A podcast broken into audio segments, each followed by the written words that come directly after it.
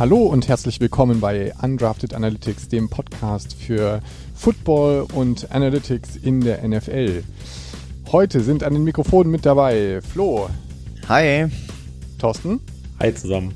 Und Dennis. Moin und hallo. Servus und mein Name ist Raphael und wir freuen uns, dass ihr heute mit dabei seid. Wir haben heute den zweiten Teil unserer Tops und schauen uns heute natürlich die, den, den zweiten Mannschaftsteil an, also sprich die Defenses und äh, haben uns mal angeschaut, wer da wie performt hat. So nach zwei Dritteln der Saison haben wir gedacht, es ist Zeit für einen kleinen Recap. Letzte Woche hatten wir ja die Offenses und dieses äh, Mal schauen wir uns die Defense an.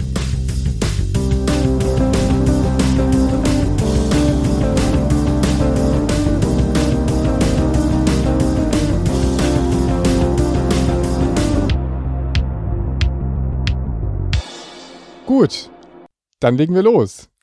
Bevor wir äh, uns die Defenses anschauen, müssen wir auf diesen denkwürdigen Spieltag nochmal zurückschauen. also ein, ein guter Spieltag für unseren Simulator. Vielleicht können wir das schon mal direkt vorwegnehmen. Thorsten, er wird besser, ne? Er lernt dazu. Ja, ja, gehe ich mal, hoffe ich mal. hat, er hat neun von 14 Mal richtig gelegen, ja. Aber davor die Woche, das haben wir stillschweigend äh, äh, so ein bisschen ignoriert, ja. war nicht so gut. aber diese Woche war gut, 9 von 14. Da decken wir den Mantel des Schweigens drüber. Ja, aber 9 von 14, äh, vor allem der eine Sieg, ja. die eine richtige Vorhersage, die feiern wir besonders ab, da freuen wir uns sehr drüber. Also, sorry für alle Vikings-Fans, aber dass die Lions jetzt gewonnen haben, ist äh, ja Konfetti wert. Ja, und wer hat's gesagt? Also, ja. Das ist mit dem, mit dem, blinden, mit dem blinden Huhn und so, ne? Das ist, wenn du immer wieder auf das Gleiche setzt. ja. Irgendwann stimmt's. Irgendwann stimmt's. Und jetzt haben wir den Spieltag erreicht. Ja, genau. Genau. Ja, sonst, wie habt ihr es gesehen? Was hat euch beeindruckt? Ja, also ich kann mal voller Stolz sagen, Miami hat echt einen Lauf. Also die standen 1-7 und jetzt 6-7. Äh, sie haben gegen die Giants ja gespielt, 20 äh, zu 9 gewonnen. Also war ein cooles Spiel und ja, ich freue mich, ich hoffe, dass es weitergeht und schiel auch so ein bisschen natürlich auf die Playoff-Plätze. Aber naja, muss noch viel passieren. Tour wieder ganz, ganz ordentlich, ne? Auf jeden Fall, ja. Ja, sonst finde ich, waren an dem Spieltag irgendwie nicht so die ganz großen Überraschungen mit dabei. Ne? Es waren noch relativ viele Favoritensiege. Washington gegen die Raiders war jetzt nicht ganz so erwartbar, wobei Washington zuletzt eigentlich auch nicht schlecht gespielt hat. Ne? Also insofern, das relativiert auch so ein bisschen die Niederlage der Seahawks vom letzten Wochenende. Insofern, ja. Für die gab es ja jetzt auch endlich mal wieder was zu feiern. Sehr geiles Spiel übrigens. Ja. Ich habe äh, ich habe es in der ich, in der Küche beim Abwaschen erstmal geschaut und ähm, dann äh, nach, nach den ersten drei Versuchen von den Seahawks habe ich äh, gesehen, okay, dritter und ich weiß gar nicht mehr oder nee, vierter, vierter und äh, sieben oder was, keine Ahnung, vierter und lange jedenfalls. Und dann der klassische Pete Carroll, ne? ich, ich bin schon, ich habe schon gar nicht mehr hingeguckt. Ich bin in, der, in den Flur rein, weil ich irgendwas erledigen wollte und höre dann nur noch aus der Küche irgendwie, und er geht, Punt-Fake. Und ich dachte so, nein, das darf nicht, weil ich habe den einzigen Punt-Fake der Seahawks in dieser Saison verpasst. Und äh, dann auch direkt zum Touchdown zurückgetragen. Es war sehr geil. Ja, ja, das ist so ungewöhnlich, da rechnet dann gar keiner mit nee. und äh, dann kann er durchlaufen, ja. Dann funktioniert's, genau. Ja. Jetzt funktioniert das die nächsten zehn Jahre, aber erstmal nicht mehr. ja, aber es war ein sehr gutes Spiel. Wie hast du es vorhin genannt? Ein äh, Fehlerfestival oder eine Shitshow, wie auch immer.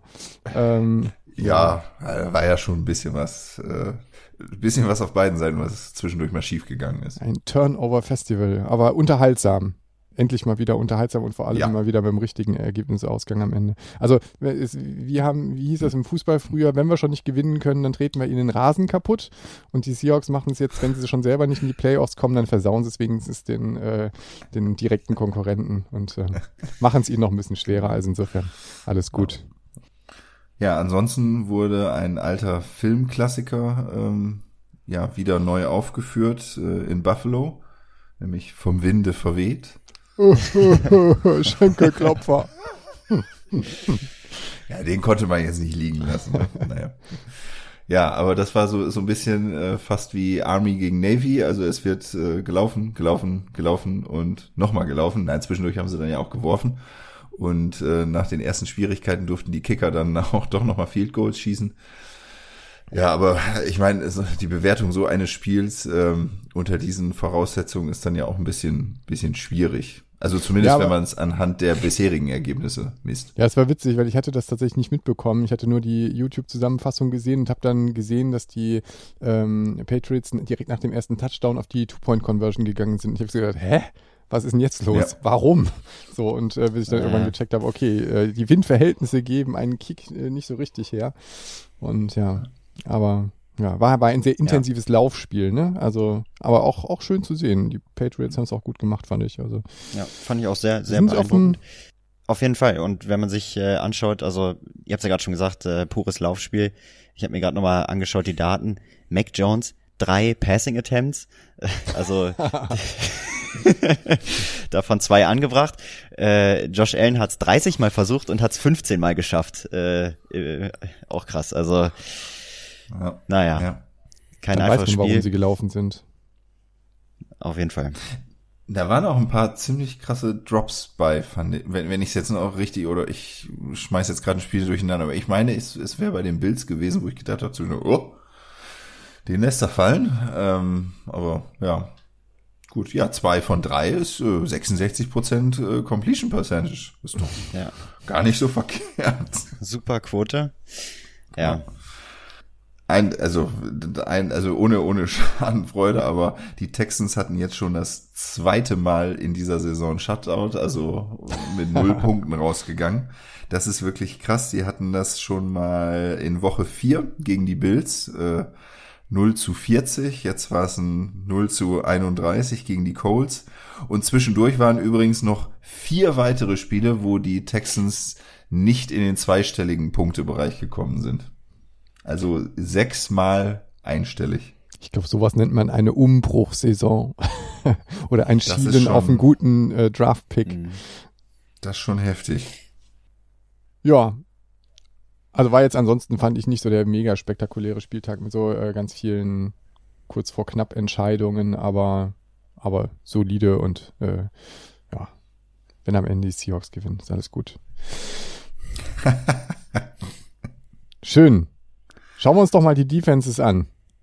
Womit starten wir? Ja, wir starten mit der mit oder mit dem ganz allgemeinen, äh, wie viele EPAs äh, pro Play hat denn ein Team zugelassen? Also wir schauen, drehen uns jetzt einmal um um 180 Grad äh, im Vergleich zur vergangenen Woche und schauen dann ähm, eben aus aus der Richtung drauf das heißt, wer sind da die Top 10 Defenses? Also jetzt geht es eben nicht um besonders hohe Werte, sondern um möglichst geringe Werte oder eben um möglichst große negative Werte, könnte man, könnte man auch sagen. Ähm, allerdings in dieser Wertung äh, gibt es jetzt nur drei Teams, die in der Hinsicht einen äh, negativen Wert erreichen. Also es, es, dreht sich ja alles sehr, sehr eng um, um die Null. Äh, aber drei Teams erreichen einen negativen Wert, aber auf Platz eins nochmal mit ein bisschen mehr Abstand. Trotz der Niederlage haben wir die Buffalo Bills, die aber dann direkt gefolgt auf, auf Platz zwei von dem Team, gegen das sie gerade verloren haben, äh, ja, verfolgt werden, nämlich den New England Patriots. Ähm, also die Bills mit minus 0,082 EPA pro Play bis Week äh, 13, muss man natürlich dazu sagen und die äh, Patriots mit minus 0,053 ganz knapp vor den Cardinals, auch negativ 0,051. Und dann, also Carolina liegt bei 0 äh, und dann sind wir da auch schon im positiven ähm, Bereich bei den folgenden Plätzen New Orleans, Cincinnati, Denver, Dallas, Tampa Bay und Indianapolis. Ja, aber vielleicht nochmal ganz kurz äh, darauf einzugehen. Also bei drei Teams ist dieser Wert jetzt negativ, also Buffalo, New England und Arizona. Das heißt ja quasi, dass sobald die Defense von diesen Teams auf den, auf dem Platz steht, im Durchschnitt erzielen sie quasi bare Punkte für das eigene Team, wohingegen die anderen Teams ja dann nur quasi die Punkte der gegnerischen Offense reduzieren, oder? Kann man das so sehen? Ja, äh, erwartete, ne? Expected. Genau, expected. ja, aber. Ja, genau. Aber es ist, wie gesagt, ja nur der, der Mittelwert. Das heißt, auch da haben wir natürlich eine, eine Streuung um, um diesen Mittelwert. Das heißt eben, es gibt durchaus ja auch Plays, wo dann Buffalo, New England und Arizona ähm, auch, auch da die, die Punkte zulassen. Aber ja, im Prinzip äh, reduziert diese Defense wirklich massiv die, die Wahrscheinlichkeit, ähm, dass, äh, dass das gegnerische Team damit mit Punkten rausgeht. Ja. ja, schon stark. Und wie Flo letzte Woche schon richtig angemerkt hat, ne? Offense wins games and Defense Championships. So, ähm, also das äh, ja, ist schon, ist schon eine Ansage. Vor allem, wenn man sich die Kombination gerade bei Arizona anschaut. Ne? Wir haben ja letzte Woche uns die Offenses angeschaut und einfach gesehen, wie stark Arizona da ist. Und wenn man die dann äh, da auch mit geringem Abstand, aber äh, doch absolut in den Top 3 sieht, dann, ja, haben die schon eine sehr vielversprechende Saison, äh, ich sag mal, vielversprechende 13 Spieltage hinter sich, liegt ja noch ein bisschen was davor und man weiß nie, was kommt, ne? Verletzungen und so weiter, aber das sieht schon alles gut aus bei denen. Das ist wirklich, ja, und äh, die Teams, die da jetzt auch mit drin stehen, zum, zum großen Teil, die ähm, sind ja auch im Club der Playoff oder der heißen Playoff-Anwärter. Ja, aber wir können natürlich da auch diese allgemeine Defense ähm, einmal aufschlüsseln, einmal in das Passspiel und in das Laufspiel und das haben wir natürlich genauso auch auf, auf der Offense-Seite gemacht und so machen wir es auch in dieser Woche auf der Defense-Seite. Und beim äh, Passspiel, was ja in den Zahlen eben entsprechend auch eher dominiert, ähm, da finden wir dann auch wieder diese Teams wieder, die wir ja, zu, zu einem sehr großen Teil und die ersten drei Plätze sind sogar genau die gleichen, äh, die wir auch vorhin in der in der allgemeinen Defense äh, festgestellt haben. Aber hier haben wir jetzt nur noch ein einziges Team, was sogar bei Passspielzügen ähm, bei, bei zugelassenen EPA pro, pro Passplay, Passplay einen ähm, negativen EPA ähm, zugelassen hat. Nämlich die Bills. Das sind die Buffalo Bills. Ja, also echt eine solide Mannschaft. Ähm, ich meine, ich glaube, ich, glaub, ich habe vor drei, vier Folgen haben wir uns gegenseitig mal gefragt, wen wir äh, glauben, wer im Super Bowl nachher steht. Und ich habe auf die Bills getippt. Ähm, ich freue mich, dass meine Intuition da irgendwas äh, gesehen hat. Aber ja, krass. Also ich bin beeindruckt. Ähm, aber auch allgemein von der Top 3 wieder, ne? Buffalo, New England, Arizona, das sind die Teams, die auch letzte Woche schon häufiger genannt worden sind. Ich glaube, New England bei der Offense etwas weniger, aber ähm, das sind äh, heiße Anwärter auf den Super Bowl. Man muss natürlich auch ein bisschen äh, dazu sagen, wir sehen jetzt hier bei Buffalo zum Beispiel nicht die, die Verteilung. Buffalo hat, äh, wenn ich das jetzt hier gerade richtig sehe, zweimal, genau, zweimal diese Saison zu null gespielt. Also da hat die Defense keinen einzigen Punkt zugelassen. Einmal gegen die Saints ähm, nur sechs Punkte zugelassen. Und selbst zum Beispiel, als sie, als sie gegen die, ähm, äh, die Jaguars verloren hatten in, in Woche neun, ähm, war das ein 6 zu 9. Also auch da ähm, nur neun Punkte zugelassen. Gut, dass die eigene Offense da nur sechs Punkte gemacht hat, da kann die Defense ja nichts für. Aber äh, das heißt, hier wäre es vielleicht auch mal interessant zu sehen. Klar, Buffalo steht jetzt ja nicht vom, vom Racket her super perfekt da.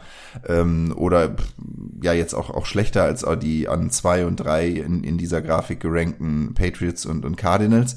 Ähm, da könnte es halt wirklich daran liegen, dass diese Verteilung ähm, vielleicht etwas breiter ist und der Mittelwert deswegen so, so, so negativ ist. Weil wenn man halt so viele Spiele hier schon zu, zu null oder mit, mit äh, sehr wenigen Punkten äh, erlaubt hat, dann, dann sind das natürlich auch welche, die den Mittelwert entsprechend runterdrücken. Und ja, auch wenn wir jetzt schon in Woche ähm, oder nach Woche 13 vor Woche 14 sind, erinnern wir doch gerne an dieser Stelle nochmal an unsere Rookie-Camp-Folgen. Und da haben wir ja auch gesagt, Mittelwert ist durchaus äh, sensitiv, was Ausreißer betrifft. Und das ist hier jetzt, kann hier, kann hier, muss ich jetzt sagen. Ich, ich kenne jetzt die, die dahinterliegende ähm, Verteilung nicht, die, die habe ich mir jetzt nicht angeschaut, aber das könnten, so, könnte so ein typischer Fall sein. Zwei Spiele zu null, eins nur mit neun Punkten zugelassen, eins mit sechs gegen die Saints, 31 zu sechs Sieg der Bills. In äh, Woche zwölf war das da müsste man dann halt schauen, ähm, ob da nicht vielleicht der Mittelwert sogar ein bisschen mit, mit Vorsicht zu genießen ist. Ja, und was sicherlich auch noch dazu kommt, ist, dass wir ja noch nicht die ganze Regular Season gespielt haben äh, und vielleicht der ein oder andere Gameplan doch etwas schwieriger war vielleicht als der eines anderen Teams. Äh, ich denke da irgendwie gerade an Kansas City. Äh, die sind jetzt hier in den Top Ten noch gar nicht vertreten gewesen, aber wenn man sich anschaut, was die für einen Gameplan hatten, die haben gegen die Browns gespielt, gegen Ravens, gegen die Packers, äh, Titans und so weiter. Also das waren schon echte Nummern jetzt in den ersten Spielen. Ja, ich finde das mit der Verteilung tatsächlich auch ganz interessant, muss ich sagen. Also mit der mit der Verteilung hier von den ähm, bei den Bills, weil also ich muss auch sagen, ähm, auch wenn du die schon im Super Bowl siehst äh, und ich weiß, dass Dennis ja auch ein heimlicher äh, Buffalo-Fan ist, aber also ich, finde die einfach so unstabil. Also ähm, das ist mal so und mal so und der Record 7-5 ist jetzt halt auch nicht äh, überragend. Ne? Ich meine, klar, kann natürlich noch kommen, mhm. aber ähm, in den Playoffs reicht dann halt am Ende ein ein so ein Ausreißer, ein, ein, ein negativer Ausreißer gegen die, gegen die Jaguars und dann bist du halt raus, ne? Also und äh, da gibt's einfach so ein paar paar Teams, die da, finde ich, stabiler aufgestellt sind, wo du eben keine Ausreißer hast oder, oder deutlich weniger. So und ähm, naja gut, aber werden wir sehen. Ja, aber die von, von Flo gerade angesprochenen ähm, Chiefs, die haben halt echt Spiele da drin, also eine 35-36 Niederlage, eine 33-29 ja. äh, Sieg gleich in, in Woche 1 gegen die Browns. In Woche 4 42, 30, also zwar gewonnen, aber eben auch 30 Punkte zugelassen. Woche 5 dann gegen die Bills 20, 38, also auch viel, viele Punkte zugelassen.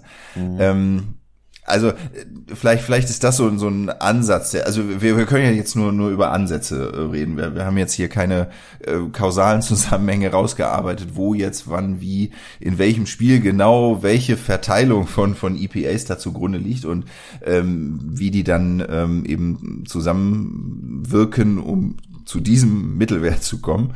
Ähm, aber das, das wären so Ansatzpunkte, wenn man jetzt pro Team vielleicht mal genauer reingehen würde. Also jetzt pro Team eine ganz spezifische Frage hätte, äh, wie das kommt, oder bei zwei Teams sage ich jetzt mal zusammen. Äh, das ähm, das könnten Ansatzpunkte sein. Wichtig ist vielleicht nur auch jetzt da so auf den, auf den hinteren Plätzen 1,7, 1,67 äh, in, in den Nachkommastellen das ist jetzt bei dem Mittelwert auch keine, keine Welt. Also das ist äh, echt eng beieinander und dann kann eben auch ein Spielwochenende äh, da schon mal wieder ein bisschen was äh, zusammen äh, durcheinander würfeln, weil ich habe die Grafik letzte Woche ja auch schon einmal berechnet und, und äh, mir angesehen.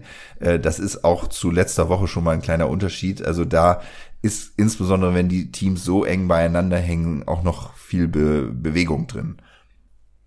Sollen wir mal aufs Rushing gucken? Auf jeden. Auf jeden Fall, weil da guckt Raphael jetzt dann doch gerne mal drauf. Ja.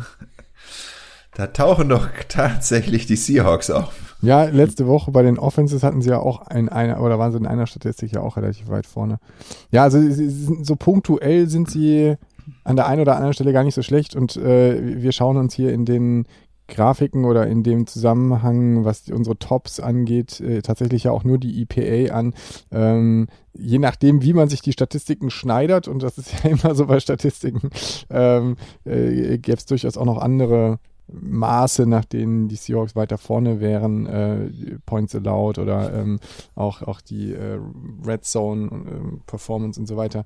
Aber gut, jetzt tauchen sie hier tatsächlich mal äh, auch in den EPA auf im, in der Rush Defense und äh, ja, das, das sieht man auch, wenn man sie spielen sieht, ähm, dass sie da relativ wenig zulassen. Aber gut, jetzt lassen wir mal die Seahawks raus, weil am Ende so überragend sind ja, sie halt auch nicht. Und äh, aber ja, wir können uns ja als Hausaufgabe mit auf den Zettel nehmen. Wir suchen einfach die zehn Schnitte raus, wo die Seahawks möglichst weit oben stehen und drehen das Ganze so, damit wir dann, dann machen wir dann das. Ich glaube, also Fumbles zum Beispiel. Ich glaube, da können die relativ gut dabei sein. oder oder ähm, ja, Third Down Conversions. Ich glaube, äh, also negativ jedenfalls, da könnten sie relativ gut dabei sein. Von hinten. Ja, was, was die Downs betrifft, da kommen wir ja gleich nach der Two-Minute-Warning nochmal drauf. Da äh, schauen wir uns dann in der zweiten Halbzeit hier bei uns ähm, einfach mal ein bisschen was an. Ähm, allerdings, vielleicht das schon vorab, die, die zweite Halbzeit ist ein bisschen mit ähm, Augenzwinkern zu sehen, während hier die erste natürlich die etwas äh, solideren ähm, Statistiken sind, wenn wir wirklich auf Rush Defense, Pass Defense und eben Gesamt Defense gucken. Ja, aber gerne die anderen Spiele. Äh, die anderen Spiele sage ich schon, die anderen Teams. Ja, was sagt Top ihr zur, ist Baltimore. zur Baltimore Wall? Die Baltimore Wall, ja. Da geht nix durch. Ja, gefolgt von New Orleans. Äh, also sowohl Baltimore als auch New Orleans. Gut, man achtet jetzt auch nicht so im Spielverlauf, glaube ich, so extrem auf äh, Rush Defense oder Pass Defense. Aber so besonders herausragend sind sie jetzt mir noch nicht bisher in Erscheinung getreten. Ich weiß, weiß nicht, wie es euch geht, aber wären jetzt nicht die ersten Teams, an die ich da gedacht hätte. Ähm, aber trotzdem, wenn man jetzt noch die Top 3 vervollständigen wollen würde, dann würde man hier auf Platz 3 die Buffalo Bills wiederfinden. Ja, also auch da wieder, wieder gut. Ähm, New England ist auch wieder mit drin. Was wir jetzt hier nicht sehen. Da würde mir auch jedes Gefühl fehlen. Also wenn du mich fragen würdest, was ist die Top Rush Defense der NFL? ich hätte überhaupt keine Ahnung, glaube ich. Ja, nach was? Nach zugelassenen Yards, also der klassischen Metrik oder nach, nach äh, EPA? Das ist dann eben auch noch die Frage. Also ich hätte, glaube ich, Washington zum Beispiel noch ein bisschen weiter vorne erwartet, so insgesamt. Mhm. Okay. Ich weiß gar nicht, wo stehen sie denn in, wir haben sie, glaube ich, in den äh, insgesamt EPA äh, gar nicht mit drin, ne? Jetzt bei den, bei den Rushing, äh, bei der Rushing Defense sind sie immerhin mal mit dabei. Ähm, ja, aber gut. Was ich interessant finde, das müsste ich mal so ein bisschen ähm, parallel checken. Also was ich, das, das ist jetzt nur so, so bisschen hemdsärmlich gemacht, aber wir haben letzte Woche, als wir Top 10 Rushing hatten, also als Offense, war ja auf eins Philly, dann auf zwei Indy. Die sind jetzt auch bei Top 10 Rushing Defense wieder mit in den, in den Top 10 drin. Das finde ich irgendwie ganz, äh, also ganz, ganz interessant. Ist ein Team, was in Rushing besonders gut ist, ähm, ist das dann oftmals auf beiden Seiten auch vielleicht ganz gut, weil die auch im Training das gegeneinander, sie, sich gegeneinander hochpushen? Ja, man könnte das aufs Coaching schieben, aufs Training. Also das wären so die, die Hypothesen, die mir da in den Kopf kommen, aber ob es da tatsächlich einen Zusammenhang gibt, weiß ich nicht. Also bei den Seahawks stimmt es definitiv nicht. Das kann ich, dafür kann ich es zumindest mal ausschließen. ja. Aber das ist jetzt tatsächlich eine Einzelfallbetrachtung. Ähm, ja, ja, also das ist jetzt äh, nur mal so. Ja. Aber jetzt nochmal zurückkommt auf den ähm, äh, letztwöchigen Spieltag. Hier sind wir ja die Buffalo Bills relativ gut in der Rush Defense. Jetzt von der subjektiven Wahrnehmung hatte ich jetzt so wahrgenommen, dass die New England Patriots relativ gut durchkamen durch die äh, Bills, ja, und das war ja wirklich ein Rushing geprägtes Spiel.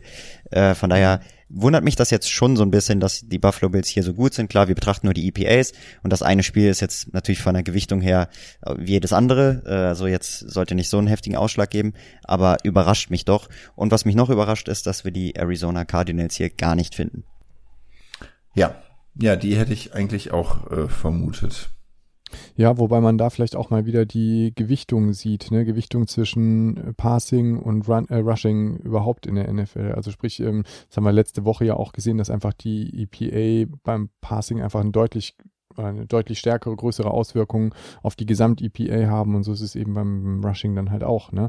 Also das heißt, wenn du ähm, im, im Passing irgendwie vernünftige EPA-Werte hast, dann äh, wirkt sich das einfach insgesamt halt deutlich ja, schwerer aus auf die Gesamt-EPA. Ne? Und insofern, ja, kann man sicherlich auch da den Fokus äh, als, als Coach oder als, als Team insgesamt ein Stück weit drauflegen. Also das heißt, wenn die, wenn die Cornerbacks scheiße sind, dann kann deine äh, Line noch so gut sein. Ja, meinst du? Also, ja. wenn, wenn die Line so äh, überragend wäre, dass sie bei jedem zweiten Passversuch einen Sack machen würden, jetzt mal ganz, ganz krass übertrieben, dann kannst du auch ohne Corner spielen, oder? Ja, wohl wenn, ohne wenn aber, nicht. Genau, wenn dafür aber, aber jedes zweite äh, andere, jedes zweite andere ja, Play Big ja, Play ist mit 30 okay, Yards ja. äh, Passing, dann, dann funktioniert ja, halt nicht. Okay, ne? also das ohne nehme ich wieder zurück, aber sagen wir mal so leicht unterdurchschnittliche Corners. Ja. Also ohne vernünftige Secondary ist halt schon, schon scheiße, muss man echt sagen. Ich spreche da aus Erfahrung. Ja, aber das sind zumindest so jetzt erstmal unsere Top 10 in der Defense in, und dann aufgesplittet in Passing und in Rushing. Kommen wir zu Two-Minute Warning. Und da haben wir das erste Spiel. Das sind die Pittsburgh Steelers in Minnesota. Da geht's an die Vikings mit 67 Prozent. Das zweite Spiel. Falcons gegen Panthers. Panthers mit 58 Prozent. Kein Timeout, alles klar. Dann geht's weiter mit den 49ers in Cincinnati. 49ers mit 62 Prozent. Die Ravens in Cleveland. Ravens mit 55 Prozent. Okay, jetzt bin ich gespannt. Seahawks gegen Texans. Seahawks mit sage und schreibe 70 Prozent. Go Hawks! Ich freue mich auf den nächsten Spieltag. Überraschung. Das muss ein Timeout sein. Das muss ein Timeout sein. Go Hawks! Ein, ein, ein Fest wird das. Und die Las Vegas Raiders in Kansas City. Die äh, Kansas City mit 55 Prozent. Und die Saints bei den Jets. Saints mit 67 Prozent. Ich glaube, das ist das allererste Mal, dass ich kein einziges Timeout genommen habe, aber das sind alles klare nee, Angelegenheiten. Habe ich schon mal? Das hattest du schon mal. Habe ich schon ja. mal. Findest du? Wirklich? Ja, so nee, also ob, könnte auch sein, dass die Steelers gegen die Vikings gewinnen, aber kann genauso gut auch ja, andersrum ja. sein. Oder äh, was haben wir noch? Ja, aber doch, aber ansonsten. Bengals 49ers. Ob jetzt am Ende äh, ja. Falcons vielleicht doch mal einen raushauen gegen die Panthers. Ja, oder die Texans gegen die Seahawks. ja, zum Beispiel. Bestimmt. Ja, nee. Also ich finde, das äh, kann man, kann man tatsächlich alles so stehen lassen. Am Ende wird es wahrscheinlich wieder anders kommen, aber ja. Lassen wir das mal so stehen. Ja, ja, ja, mal sehen. Mal schauen. So, jetzt kommt der zweite und nicht ganz ernst gemeinte Teil unserer Top 10. Ja, was heißt nicht ganz ernst gemeint? Äh, vielmehr, äh, die, die, diese Top 10, die sind halt äh, nicht so wirklich aussagekräftig. Aber wir haben sie einfach trotzdem mal berechnet, um mal drauf zu schauen, was sich, was sich da so für Listen ergeben und vielleicht kann man da das ein oder andere Team auch wiederfinden, ähm, was wir jetzt so noch gar nicht hatten. Ja, vielleicht äh, fangen wir mal an mit den Top 10 beim First Down. Denn da gibt's auf Platz eins jemanden, die legen also besonders früh los beim First Down. Äh, ich weiß nicht, ob wir die bisher schon einmal hatten. Hatten wir die schon? Ne, den Todesstern, den hatten wir noch nicht. Also auf Platz eins mit 0,149 durchschnittlichen EPA pro First Down Play bis zur Week 13 die Las Vegas Raiders. Ich glaube, du musst nochmal die Metrik als solche erklären. Also sprich, das sind die EPA, die Las Vegas im ersten Versuch zulässt. Nein, nein, nein, nein. Also so, sorry, das ist noch genau, die sie erreichen, genau. Also jetzt sind wir, gehen wir ein bisschen von der, was heißt ein bisschen, wir gehen von der Defense-Seite weg, das müssen wir jetzt sagen. Da haben wir uns jetzt im, im ersten Teil darauf konzentriert, aber jetzt im, im zweiten, wie gesagt, ist nicht ganz so, äh, nicht ganz so aussagekräftig, nicht ganz so ernst gemeint hier, ähm, einfach nur um, um da mal rein zu sneaken. Ähm, das sind die ähm, Expected Points Added, die dieses Team im First Down im Schnitt erreicht hat. Bisher. Bis Wenn Woche von diesem Team 13. die Offense auf dem Feld ist. Richtig? Richtig. Okay. Genau. Genau. Ja. Und Buffalo ist schon wieder dabei auf Platz neun. Ja, und wo ist Arizona? Also, die lassen sich ein bisschen Zeit, äh, anscheinend. Gut, werden wir vielleicht gleich noch sehen. Aber ansonsten jetzt keine großen Überraschungen. Gut, Washington, dass die auf Platz drei sind, hätte ich nicht gedacht. Okay.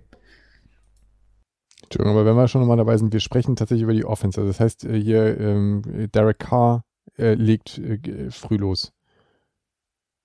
Der haut direkt einen raus. Genau, richtig. Ja. Bei, mhm. bei Derek Carr geht's äh, in, im First Down äh, mehr ab als, als, bei den, als bei den anderen Teams. Ähm, ja, in Tampa Bay ist das anscheinend ähnlich. Tom Brady möchte auch zeitig zum Essen. Und deswegen beim, beim First Down. Ähm, na, es ist ja nicht ganz die Game Clock, aber wie gesagt, es ist nicht, nicht ganz, ganz ernst gemeint. Auf drei dann Washington. Aber ich finde, man kann schon so ein bisschen was draus lesen, oder? Also, äh, wie verhält sich halt ein Team beim, beim First Down? Ist es, äh, geht tatsächlich eher ein bisschen Risiko und schafft es auch am Ende dieses Risiko äh, zu managen und, und umzumünzen? Ähm, ich denke, wenn man äh, bestimmte Teams sich anschaut, die einfach im ersten Versuch sehr, sehr vorsichtig sind, also zum Beispiel eine sehr starke ähm, Tendenz haben, den Ball im ersten Versuch zu laufen, man weiß ja, dass eben äh, die, die EPAs bei einem Lauf in der Regel nicht so äh, hoch ausfallen wie bei einem Pass. Also insofern, glaube ich, kann man einfach auch daran sehen, welches Team im ersten Versuch den Ball halt eher äh, wirft und, äh, und vielleicht auch einfach ein bisschen höheres Risiko geht. Ne? Und ähm, ja, also bei Tampa Bay zumindest zahlt sich das ja auch aus. Insofern, ähm, ja. ja, ein bisschen was kann man sich da schon rausziehen. Also ich denke, das ist tatsächlich ja, äh, er sagt ja auch ähm, was über die, die Coaching ähm, und, und ähm, ja, In-Game Decision äh, Sachen sagt das sicherlich was aus, ne?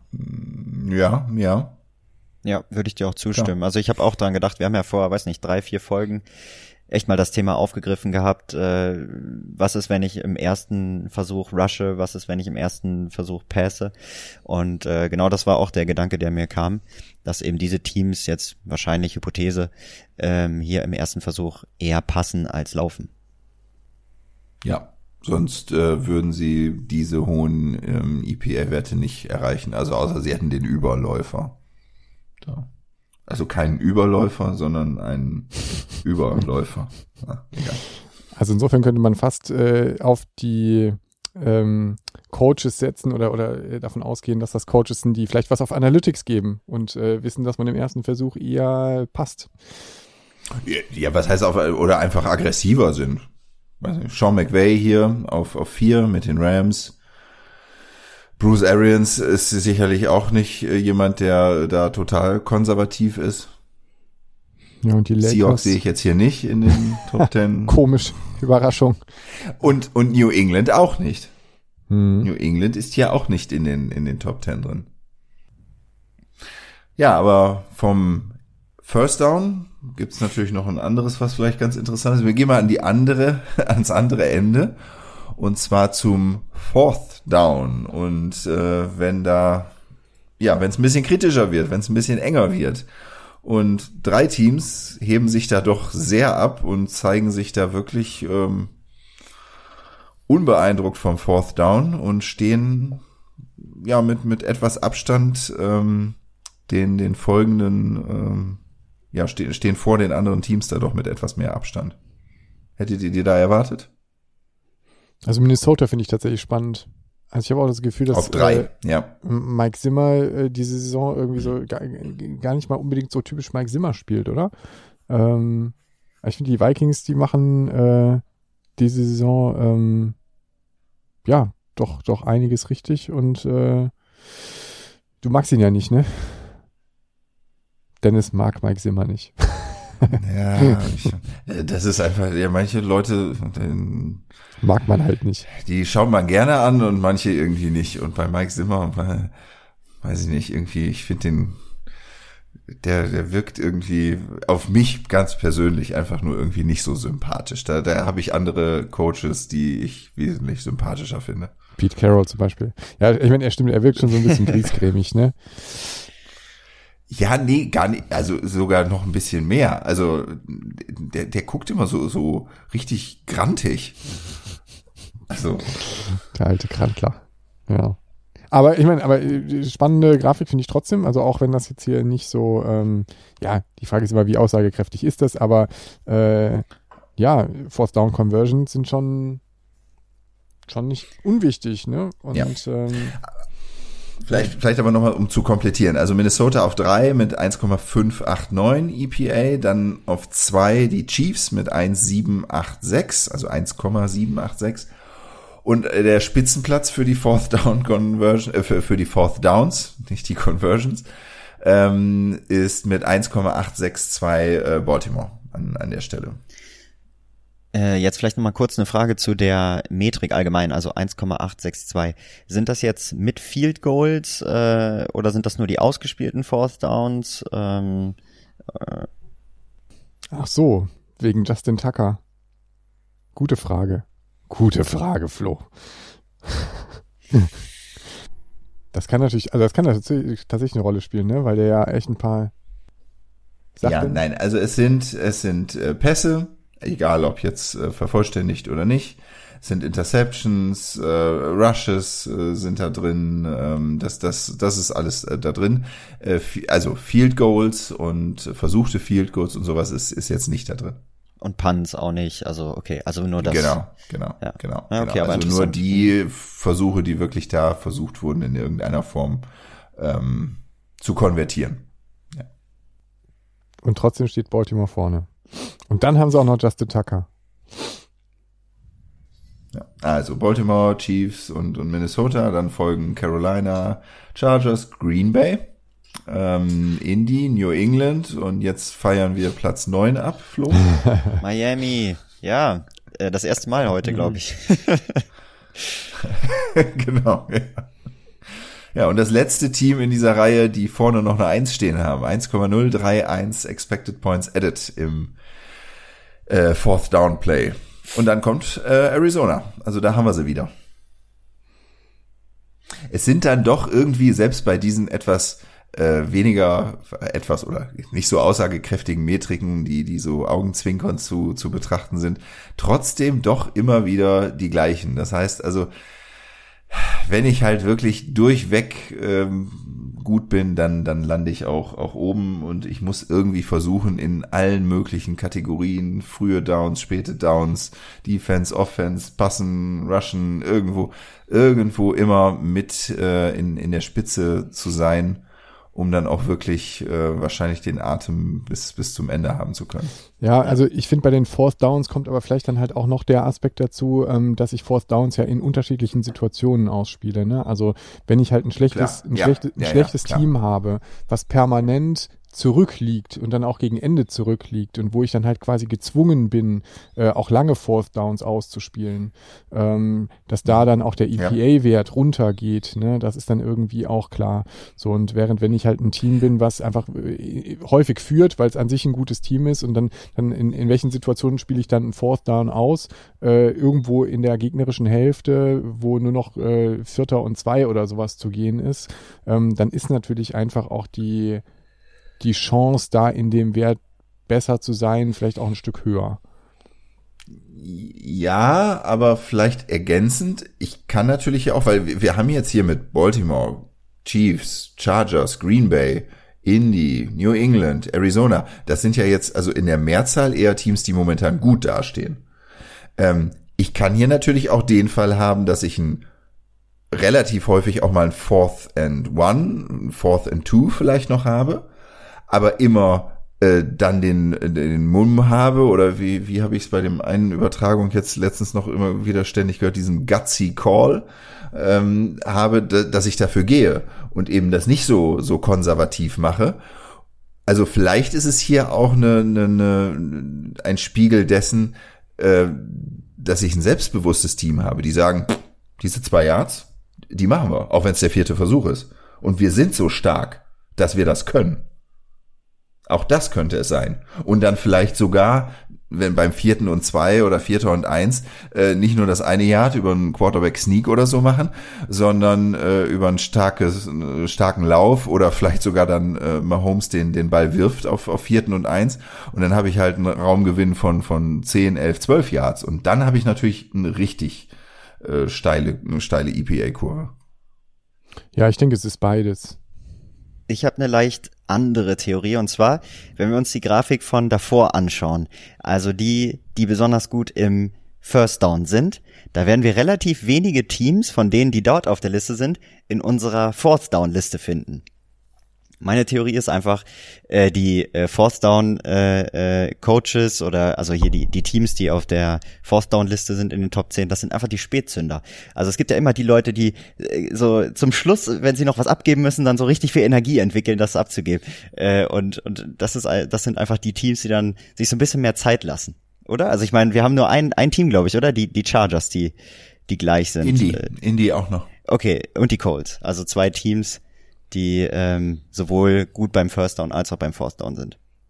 Erinnert dich das an die Abgabe deiner Diplomarbeit oder was? Ja, noch so. Ich habe zum Glück, ja, ja, so ähnlich. Der, der, große, große Energieschub um 23.50 Uhr, kurz vor Abgabe. Ja. ja. So ist das. Ja, also pff, interessant, interessant. Ich, ich, also ich finde nur auch, ähm, um nochmal wieder First mit Fourth Downs zu vergleichen, ich finde bei den Fourth Downs ist die Liste eher stärker besetzt, die Top Ten Liste, als sie bei den First Downs mhm. ist. Ich finde, das stärkt ganz klar meine Theorie. okay. Ja, ist ja schön, äh, dass, dass hier jeder äh, ja, erstmal erstmal eine Annahme, eine Hypothese aufstellen kann. ja, aber klar, Hypothese hätten wir jetzt aufgestellt, jetzt könnte man da vielleicht noch mal tiefer einsteigen, ja. Müssen wir, müssen wir uns mal mitnehmen. Ja, und dann haben wir noch eine Grafik, das ist jetzt halt nur großes Kino, großes äh, Tennis. Die auch. wichtigste. Ähm, genau, die Top 10 Big Plays. Und zwar, was haben wir da jetzt gemacht? Also, wir nehmen die, die Offense jetzt wieder ähm, und schauen uns einfach mal an, die, ähm, die EPA pro Play, ganz allgemein, jedes, jedes Play und wie viel äh, Expected Points Added hat denn ein Team bei so einem Play geschafft. Und wenn ich jetzt alle Plays nehme, alle Teams nehme da, ähm, was sie da so raushauen und von dieser ganz, ganz langen Liste nur die besten 10% nehme, also die höchsten EPA-Werte, die höchsten 10% an EPA-Werten, wie oft sind denn die Teams ähm, in diesem letzten, man sagt dann auch Dezil, also die höchsten zehn Prozent, das höchste Zehntel, äh, wie oft sind die Teams denn da drin vertreten? Und das findet man in dieser Top Ten Liste, denn das sind die zehn Teams, die aktuell bis Woche 13, und ich sage gleich dazu, diese Liste ist extrem volatil, ähm, die, die da drin äh, aktuell jetzt ähm, die, die ersten zehn Plätze belegen. Warum ist die so volatil? Also warum bewegt sich da so viel? Weil ich natürlich insbesondere schon mal diese zehn Prozent, also diese Grundgesamtheit, wo die drin liegen, weil die ja ständig auch wieder wechselt. Es kommen neue Plays rein, ähm, die schieben dann die anderen wieder raus, dann fällt halt ein Team wieder raus und, und verliert quasi einen Top 10 Big Play sozusagen. Ähm, also deswegen ist, geht das da von Woche zu Woche relativ viel hin und her. Aber wir schauen uns jetzt Woche 13 an. Und da ist an Position 1 die LA Chargers mit 101 Plays, die in diesen besten 10% bisher liegen. Gefolgt von Indy mit 100. Das sind die beiden dreistelligen. Weißt Stelle. du denn, wo dieser EPA-Wert liegt? Also diese äh, Top 10% EPA, wie, wie hoch dieser EPA-Wert ist? Oh, das ist eine gute Frage, die du mir bei ausreichender Vorbereitung lieber vorher gesagt hättest vor der Folge. Dann hätte ich das nochmal ausrechnen können. Okay. Ja, mach ja mal nachschauen. Aber was können wir jetzt empfehlen auf Basis dieser Grafik? Also lohnt es sich jetzt besonders, die LA Chargers zu gucken, weil die besonders spektakulär sind? Oder äh, was können wir jetzt unseren ZuhörerInnen mitgeben? Also naja, wenn ich auf schon. Platz drei gucke, ähm, mit äh, den Cardinals 98, das kommt ja auch hin mit deren ja. äh, äh, Passspiel und, und ein paar Sachen, die da, die dabei sind. Green Bay jetzt auf, was ist das? Drei, sechs, auf Position 7. Buffalo ist jetzt auch nicht unspektakulär. Ich muss ehrlich gestehen, ich habe zu wenig Indie und Chargers gesehen, als dass ich mir erlauben könnte zu sagen, das war spektakulär. Also bei den Chargers stimmt das. Also ich finde, also ich gucke die, okay. diese Saison tatsächlich wirklich gerne. Ähm, also der, äh, die, okay. trauen sich was, sie sind mutig, ähm, haben mit dem Justin Herbert wirklich einen, der jetzt in der zweiten Saison nochmal deutlich besser ist als in seiner Rookie-Saison und ähm, das äh, macht schon Spaß, denen zuzugucken. Also doch, ich finde, also eine, eine Sehempfehlung für die Chargers, da kann man, glaube ich, echt aussprechen. Ja sind ja durchaus auch jetzt in den Top Ten hier ähm, auch, auch ja die, die jungen Quarterbacks oder die namhaften jungen Quarterbacks äh, mit drin. Ne? Also Chargers Herbert, äh, Kyler Murray bei, bei den Cardinals. Ah, okay, äh, Cincinnati dann, dann auch noch mit Joe Burrow, ähm, aber eben auch die, die alten Schlachtrösser, aber ja. Und das langweiligste Team, das liefern wir euch noch nach. Oder hast du das gerade griffbereit? Äh. Wenn du mir eine Sekunde gibst, suche ich es Ja, komm, raus. das suchen wir jetzt Dann, gleich. dann müsst ihr noch ein bisschen einmal kurz über die Top 10 hier reden. Ich gebe euch, ich gebe euch einen Denkansatz. Also, ich finde, es sind besonders viele alte Schlachtrösser bei den Quarterbacks dabei und besonders viele junge. Das Mittelfeld fehlt so ein bisschen. Fragezeichen. Und in der Zeit gucke ich jetzt nach. Ja, da frage ich mich, wo ist dann hier äh, Pittsburgh Steelers? Okay, die sind jetzt nicht besonders spektakulär, aber mit Big Ben ist ja auch ein alten Veteran dabei. Ja, also ich sehe jetzt nicht unbedingt, dass das Mittelfeld fehlt. Hier mit Carson Wentz, der dabei ist, hier mit Indianapolis oder ähm, Derek Carr oder ähm, äh, hier, ähm, äh, na Dings hier, meine Güte, von den Vikings. Äh, mein, kennt ihr das auch, wenn euch einfach so ein, du hast das Gesicht vor Augen und eigentlich denkst du, das müsst, du müsstest es wissen und es fällt, äh, fällt dir einfach gerade nicht ein. ist auch egal. Ähm, also jedenfalls, ich finde nicht, dass das Mittelfeld fehlt. Äh, ist eigentlich eine gute Mischung, ne? Gute Mischung von allem, was dabei. So, Ähm, jetzt. Ähm, ich kann euch auch ungefähr beantworten. Also diese 10 Prozent, die Teams, die hier in den Top 10 sind, die haben so im Mittel, sagen wir mal so 2,6, 2,7 äh, Expected Points Added. Also die Spiele, sagen wir jetzt mal die 100 von Indy, äh, die sind im Schnitt ähm, 2,898 Expected Points Added. Diese 100. Okay, und da so- sind auch alle so Plays drin. sich. Also äh, alle Touchdowns, Two-Point-Conversions und Ja, genau, diese 100 Ja. mit den größten Expected Points ja, okay. Added. Hm. Genau. So, und was, also jetzt, jetzt machen wir eine kleine Tipprunde. Ihr dürft alle ein Team sagen, was ihr auf dem letzten Platz vermutet. Ich sag die Lions. Also ich sag Okay, Thorsten sagt Lions. Texans. Ah, Raphael Texans. Ja, hätte ich jetzt auch gesagt. Ich sag ähm, die Seahawks. Okay, also die Seahawks sind, ist der am weitesten entfernte Tipp gewesen mit sie, Platz 27. Okay. Die Lions sind Platz 29, die Texans Platz 31 Jets. und Platz 32 sind nämlich die Chicago Bears. Oh, wow. Uiuiui, okay. Okay. Ja, die hätte ich da jetzt nicht erwartet. Aber gut, Auf sind, dem gut sind die auch nicht. Die waren Ja, so langweilig, an die habe ich nicht mal gedacht. Ja, aber deswegen fällt dann vielleicht der letzte Platz nicht ein. Äh, auf dem drittletzten hat sich übrigens noch Jacksonville dazwischen geschoben. ah, ja, okay, das stimmt. Ja, Na gut. Zwischen Detroit und Houston. Also das mit den Seahawks auf 27 ist war schon auch traurig, wenn man sich überlegt, dass äh, Russell Wilson einfach wirklich als der Big Play Quarterback bekannt ist und äh, eigentlich ja auch die entsprechenden Waffen dazu hat, aber diese Saison ist einfach der Wurm drin. Das ist, ja. So ist es. Vielleicht kann man jetzt auf Basis dieser, dieser Zahlen vielleicht noch eine, eine ähm, ja, Empfehlung geben, welches Spiel denn in der nächsten Woche besonders ähm, vielversprechend wäre. Ich, ich schaue mal gerade so ein bisschen rein. Buffalo gegen die ähm, gegen Tampa Bay zum Beispiel. Ja, das auf jeden Fall. Rams, Oh, Cardinals? Ja, ja, okay, gut. Rams gegen Cardinals, also soll dann ein, ein besonders spektakuläres Spiel werden. Ich schaue mal an das andere Ende.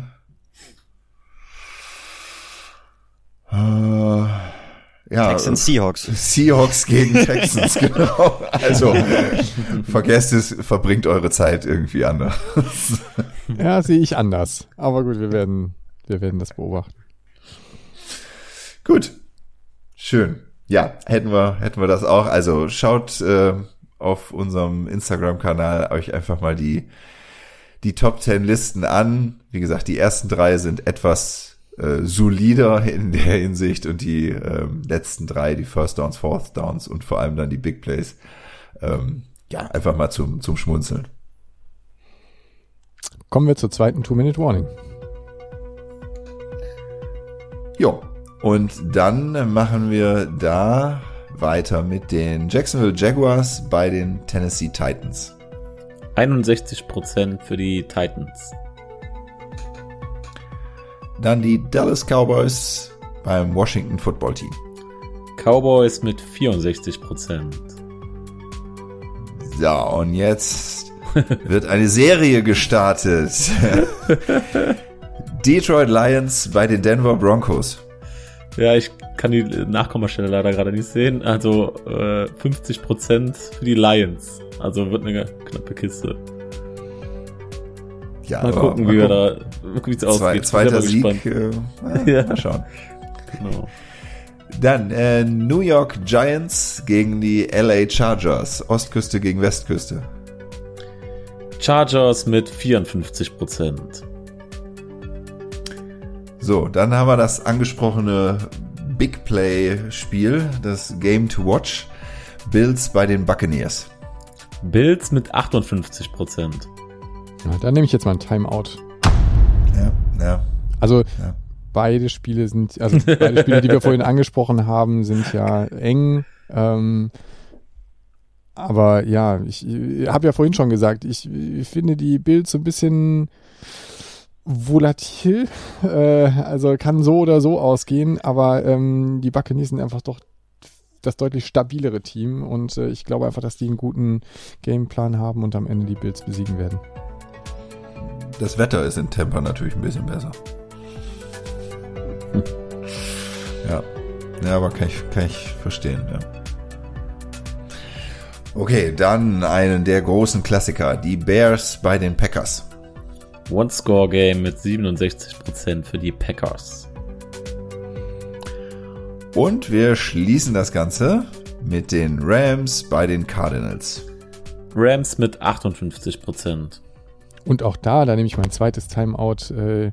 bei unseren beiden ähm, High-Scoring-Games oder äh, ja, Big Play Games. Big Play Games. Big Play Games. Ja. Da äh, setze ich auch hier dann auf das Heimteam äh, und gehe davon aus, dass die Cardinals auch dieses Spiel wieder gewinnen werden.